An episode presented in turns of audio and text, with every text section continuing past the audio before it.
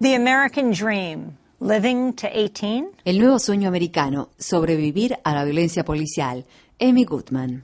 What do you hope to accomplish with this? ¿Qué deseas lograr con esta protesta? Le pregunté en agosto del año pasado a un adolescente de 13 años que estaba participando de una manifestación en Staten Island contra el asesinato por parte de la policía del afroestadounidense Eric Garner. La adolescente, llamada Anilla, me respondió: Vivir hasta los 18 años y morir antes de un balazo. Queremos crecer, vivir la vida. No queremos morir en cuestión de segundos por culpa de la policía. Este es el sentimiento que inspira el movimiento Black Lives Matter. Las vidas de las personas negras importan en todo el país.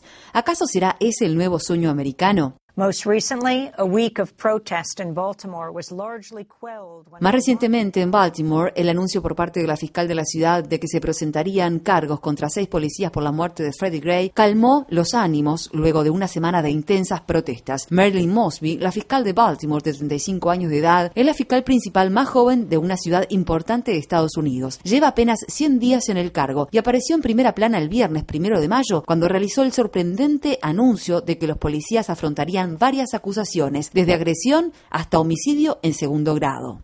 According to police reports, Baltimore Police Lieutenant Brian Rice was Según los informes policiales, el teniente de la policía de Baltimore, Brian Rice, estaba patrullando en bicicleta en la mañana del 12 de abril cuando Freddie Gray se echó a correr tras haber establecido contacto visual con él. Rice persiguió a Gray junto con los oficiales Garrett Miller y Edward Nero. Un transeúnte filmó el momento en que Gray era arrastrado hasta la camioneta de la policía mientras gritaba de dolor. A pesar de que Gray pidió asistencia médica reiteradas veces, no se la proporcionaron y al poco tiempo quedó inconsciente. Otros policías que participaron en su arresto y traslado tampoco hicieron nada. Su familia informó que Gray tenía un 80% de la médula espinal quebrada y que su laringe estaba destrozada. Gray murió después de haber estado una semana en coma. Jane Ryan, president of Baltimore's police. Jane Ryan, presidente del Sindicato de Policía de Baltimore, escribió horrorizado. Las imágenes que aparecieron en la televisión se parecen a un linchamiento. Sí, Linchamiento fue el modo que un hombre blanco usó para describir las protestas de personas afroestadounidenses contra la muerte de otro afroestadounidense, a quien le quebraron el cuello mientras se encontraba en custodia policial. Más tarde, en una conferencia de prensa, Michael Davey, abogado del sindicato de policías, defendió la persecución policial de Gray. Well, let's put it this way. If, if they're trying, Si uno se encuentra en una zona donde hay altos índices de delincuencia y huye de la policía sin que haya provocación, la policía está legalmente habilitada a perseguirlo. Entonces, ¿esto significa que Freddie Gray fue arrestado por ser negro y haber salido corriendo?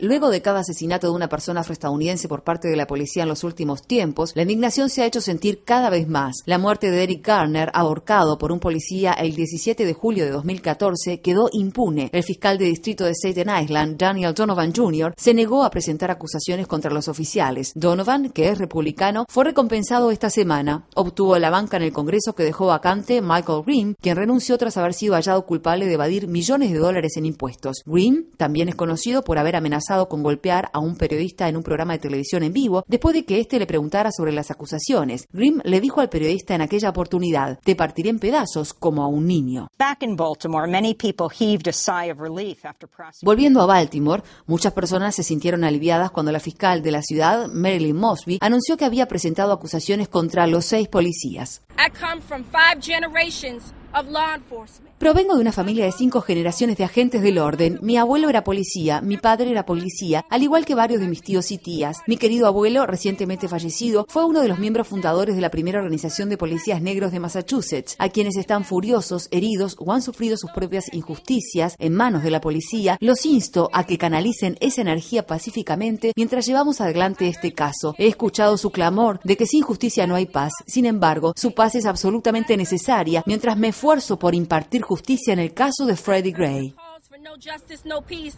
However, your peace is sincerely needed as I work to deliver justice on behalf of Freddie Gray.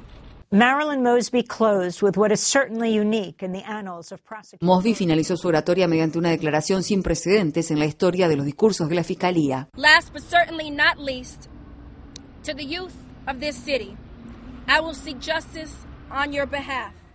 Por último, pero no menos importante, a los jóvenes de esta ciudad les digo que intentaré hacer justicia en su nombre. Este es su tiempo. Garanticemos que las manifestaciones sean pacíficas y productivas para que logren cambios estructurales y sistémicos para las próximas generaciones. Ustedes están al frente de esta causa y como jóvenes, nuestro tiempo es ahora.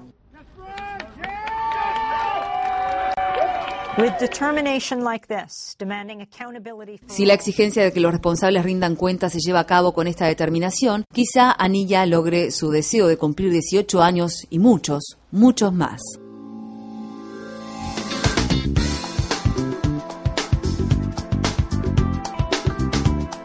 Este año, Democracy Now! en español, el informativo independiente de Guerra y Paz, cumple 10 años de transmisión. Únete a la celebración y envíanos a través de las redes sociales un autorretrato desde la región donde escuchas nuestro programa.